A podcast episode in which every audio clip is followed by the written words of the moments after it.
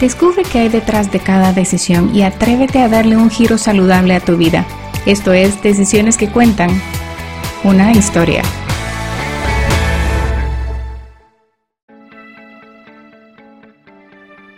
Cambiar lo que piensas es difícil, cambiar tu entorno no lo es.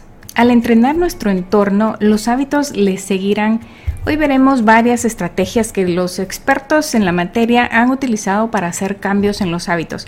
Estas estrategias te ayudarán a mejorar tu estilo de vida y a transformar tu cuerpo sin necesidad de fuerza de voluntad. Así que agarra papel y lápiz y pon mucha atención. Hola comunidad linda, soy Sharon Falconer Health Coach y anfitriona de este podcast llamado Decisiones que Cuentan. A veces pensamos que no sabemos la diferencia entre un alimento nutritivo y otro que solo nos llena el estómago, pero si llevara a 50 extraños al azar al supermercado y les pidiera que llenaran su carreta solo con alimentos nutritivos que promueven la salud, apuesto que podrían hacerlo. Básicamente la mayoría de las personas saben lo que es saludable o lo que es bueno para ellos, si esto es cierto, entonces, ¿por qué hay tantas personas enfermas de enfermedades crónicas prevenibles? ¿Por qué son tan sedentarios y llevan más grasa corporal? ¿Por qué las personas no ponen todos estos alimentos nutritivos y que promueven la salud en sus carretas al momento de hacer sus compras en el súper? O más importante aún, ¿por qué no ponen estos alimentos en sus cuerpos? ¿Por qué la gente come tan mal? Obviamente solo saber cosas no es suficiente para hacer cosas. Ser capaz de memorizar gramos de carbohidratos o tablas de calorías o los nombres de superalimentos exóticos no cambia a menudo lo que comemos cuando llega el momento de, un desayuno apresurado o de una cena tarde por la noche debido a que llegamos tarde del trabajo. Estas decisiones alimentarias particularmente tienen más que ver con lo que está a nuestro alrededor y también con quién está a nuestro alrededor. Esto es lo que hace nuestro entorno. ¿Por qué es tan importante el medio ambiente o nuestro entorno? Bueno, nos gusta pensar que nosotros pensamos. En otras palabras, asumimos que tomamos decisiones racionales y conscientes e informadas basadas en el peso lógico de todas las opciones disponibles. Asumimos que tomamos nuestras decisiones al pensar razonablemente sobre las cosas. Sin embargo, las investigaciones han demostrado que la mayoría de nuestras decisiones son automáticas y basadas en patrones y atajos cerebrales. En lugar de decidir lentamente y paso a paso, nuestro cerebro procesa rápidamente un puñado de información fácil de accesar y selecciona las opciones de un menú reconocible. Ignoramos las cosas que no nos gustan o no queremos ver y nos atraen fácilmente las distracciones brillantes. ¿Te suena esto más familiar? Pues básicamente a nuestro cerebro le gusta la versión pensativa de la comida rápida. Vaya al lugar más atractivo, avance a través del drive-thru, elija su combo favorito del menú y pague en la caja. Listo, ya tenemos la comida para ese momento. Así que realmente no pensamos mucho cuando pensamos que estamos pensando. Nos gusta seguir patrones, señales físicas que se nos aparecen debido a la información que nos rodea. Eso significa que nuestro entorno moldea poderosamente nuestras decisiones más de lo que nosotros creemos. Por ejemplo, la mayoría de nosotros comemos todo lo que nos sirven, sin importar cuán grande sea la porción. Si nos sirven una pequeña bolsa de poporopos o palomitas de maíz, nos la comemos toda. Si nos sirven un cubo de poporopos, igual nos lo comemos todo. Presumiblemente, si nos sirven otra cubeta de poporopos, también nos la terminaríamos. Eso es lo que generalmente pasa en las reuniones familiares cuando empiezan con los aperitivos y las boquitas antes de la comida principal. Pasa un plato y luego otro y luego lo vuelven a rellenar y siempre se acaba. Hasta que llega la hora del plato principal. A menudo comemos más cuando estamos en el modo de multitasking o multitarea. ¿Alguna vez has comenzado a comer alguna chuchería mientras ves televisión o juegas a los videojuegos? Y luego te das cuenta de que te has acabado la bolsa entera en un abrir y cerrar de ojos. Bueno, tu atención estaba en otra parte, por lo que tu modo inconsciente de comer se puso en piloto automático. Si comemos conscientemente porciones muy grandes, estas porciones muy grandes se vuelven normales, entre comillas. Y entonces comenzaremos a comer de más. Nuestros bisabuelos te aseguro que se asombrarían de las gigantescas hamburguesas y enormes platos que se pueden encontrar en algunos restaurantes ahora. Hemos perdido realmente nuestra perspectiva de cuánto debiéramos estar comiendo realmente. Nuestro entorno y la información que recibimos se vuelve el fundamento del hábito. Imaginemos, imaginemos un triángulo. La base del triángulo es nuestra base o lo que significaría básicamente lo que nos rodea, nuestro entorno social y cultural, nuestra cocina, incluyendo la despensa, nuestros hábitos de compra, nuestra rutina diaria, nuestra gente. Y hasta arriba, en el ángulo más angosto, están todas las sugerencias de los expertos, como el ajuste de macronutrientes, las estrategias avanzadas de nutrición, el conteo de calorías. Esto probablemente esto probablemente nunca lo lleguemos a hacer, pero igual es bueno saberlo. En general, cuando se trata de diseñar un nuevo estilo de alimentación saludable, aquí está la regla de oro. Crear conductas saludables, convenientes y accesibles. Y el otro es hacer los comportamientos no tan saludables menos convenientes y accesibles. Veamos unos ejemplos. Usa platos y tazas más pequeños.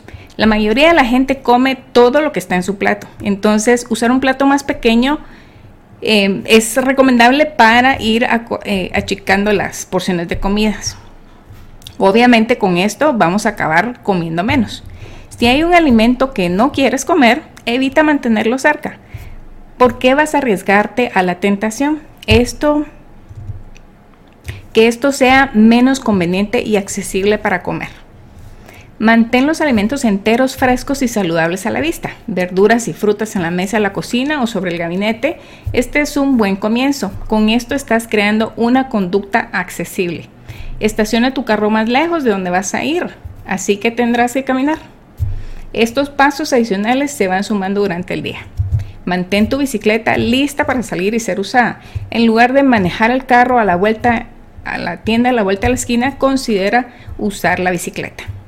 Consigue un perro que necesite caminar. Si no tienes uno propio, te aseguro que algún vecino tiene uno y le puedes hacer algún favor. Las personas a menudo tratan de trabajar duro para cambiar sus hábitos porque cambiar lo que piensan a veces es un poquito más difícil.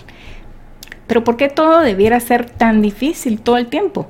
No hay necesidad de aniquilar la fuerza de voluntad pueden hacerse cambios mucho más fáciles simplemente cambiando el entorno poco a poco. Aprovecha el piloto automático de tu cerebro para este propósito. Solo con cambiar lo que te rodea en pequeñas formas puedes hacer cambios sin siquiera pensar en ellos. Para cambiar nuestro entorno no se requiere trabajar tan duro ni con mucha fuerza de voluntad, sino con inteligencia, utilizando herramientas diferentes para entrenar nuestra mente. Veamos algunas sugerencias para hacer este proceso menos dramático. Si no te gusta cocinar, puedes adquirir suscripciones con una empresa de venta de comida y menús saludables para toda la semana. Eh, ¿Qué podría ser más fácil que esto? Vaya, solo asegúrate de que sean alimentos completos y que de repente puedan tener una doble porción de proteína magra y vegetales frescos, porque muchas veces eh, rellenan con carbohidratos vacíos y ponen muy poca proteína. Otra sugerencia es evitar comprar y mantener helado, galletas y dulces en la casa. Haz que la pereza trabaje para ti, haciendo que esto sea más difícil e incómodo de obtener y comer. Estos son alimentos ricos en calorías, bajos en nutrientes y fáciles de comer en exceso. Así que evita la tentación. Imagínate que se te antoja un dulce y tienes que ir a buscarlo, ya son las 10 de la noche ya estás acurrucado en tu sofá viendo tu programa de televisión favorito, así que definitivamente será mucho más difícil que te levantes y vayas a la tienda o al supermercado a comprarlo para quitarte ese gusto. Mientras que si lo tuvieras al alcance en la despensa, no lo pensarías ni dos veces en ir a comértelo. En su lugar puedes mantener un colorido surtido de frutas secas y frescas como para quitarte el antojo. Otra sugerencia es eh, tener un plan de comidas. No tomes decisiones nuevas todos los días. Esto realmente puede ser agotador. En su lugar, toma decisiones por adelantado y trabaja desde una plantilla. Cada cuántos días haz un boceto de las comidas que comerás durante los próximos días. Revisa tu lista diariamente para que sepas qué comprar en el supermercado, qué preparar previamente y qué comidas vas a comer a qué hora o cuando tengas realmente hambre. Mantén las verduras picadas y listas para comer en el refrigerador. Los puedes colocar en la parte delantera y central para que se vean y puedas accesarlos fácilmente. Come bien antes de ir al supermercado a hacer las compras. Lleva tu listado de productos que necesites y enfócate en el perímetro donde están básicamente las verduras y frutas, las carnes y los lácteos. Que no se te ocurra ir a los pasillos del centro para no ser tentado con las degustaciones que a veces tienen disponibles y otros productos procesados. Esto es pura práctica y mientras más se hace, más fácil se vuelve. Una vez que tengas la práctica, verás que podrás pasar por esos pasillos y no tendrás y ni te hará falta meter nada en tu carreta. Mantén ingredientes listos para los batidos en el congelador. Las frutas y verduras picadas congeladas se pueden poner directamente en la licuadora y hará que tus super batidos sean más gruesos y fríos ideales para este verano. Siempre hay alguna verdura que está a punto de ponerse fea, pero aún las podemos usar. Entonces podemos picarlas y ponerlas en bolsas en el congelador y así tenerlas listas para nuestros batidos. Ten a mano un poco de granos cocidos. Los granos toman tiempo para cocinar, pero si haces un poco el domingo, lo tendrás en el refrigerador listo para usar en cualquier momento como acompañamiento para cualquier platillo. Puedes hacer un poco más aprovechando el momento de la cocina y guardar un poco en el congelador para una ocasión más adelante. Haz que tu cocina sea una pista de entrenamiento. Mantén tu cocina limpia, agradable y libre de desorden, porque así te sentirás relajado cada vez que ingreses a ella porque si no, te aseguro que el estrés va a equivaler a un atracón de galletas y no queremos eso. Tengo unas semillas comestibles o, brotes de girasol o pepitas de calabaza sobre el gabinete para cuando tengas ganas de comer algo tienes donde picar. También puedes mantener en la puerta del refrigerador un tablero de visión con unas notas post-it o, algunos, algunas imágenes inspiradoras o imágenes con un aspecto atractivo que te ayuden a mantener tu enfoque. Mantén el equipo de entrenamiento a la mano. Puedes tener bandas de resistencia, una alfombra de ejercicios tipo yoga o pilates, un par de mancuernas, de modo que estés más tentado a usarlas porque las estás viendo a, a la mano. Para activar el entrenamiento puedes dejar el equipo en varios lugares de tu casa o en la oficina y así cuando pases por uno de, estos lugares puedes hacer algunas repeticiones, puedes tener una banda de resistencia en alguna de las gavetas de tu escritorio y utilizarla en tus piernas mientras estás sentado trabajando a la computadora. A lo largo del día todo esto se acumula y sin que te des cuenta habrás hecho algo de ejercicio sin quedar totalmente agotado.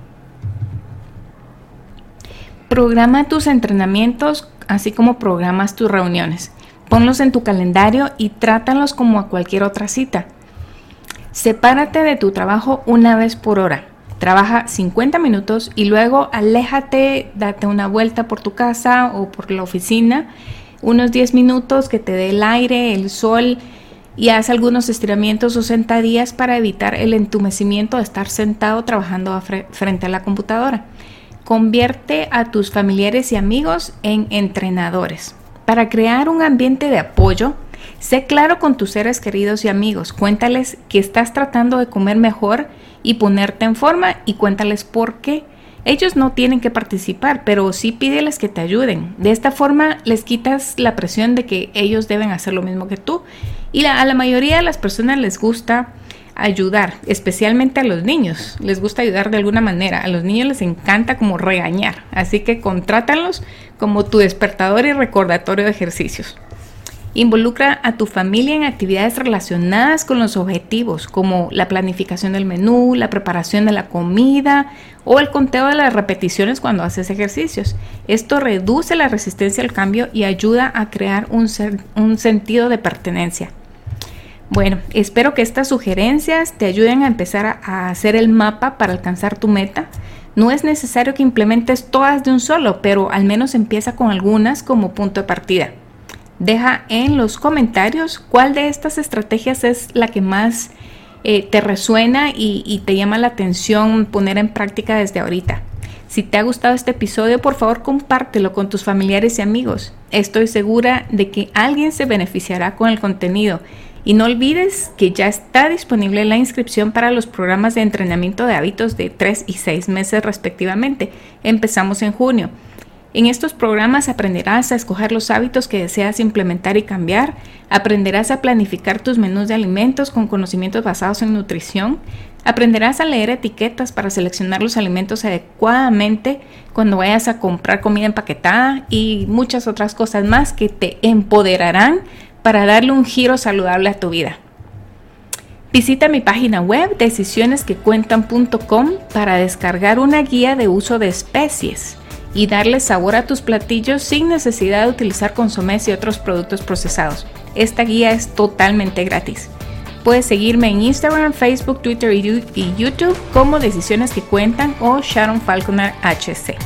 Recuerda que la decisión más importante es la que estás por hacer en este momento. Es hora de tomar decisiones que cuentan y contar tu historia. Hasta la próxima.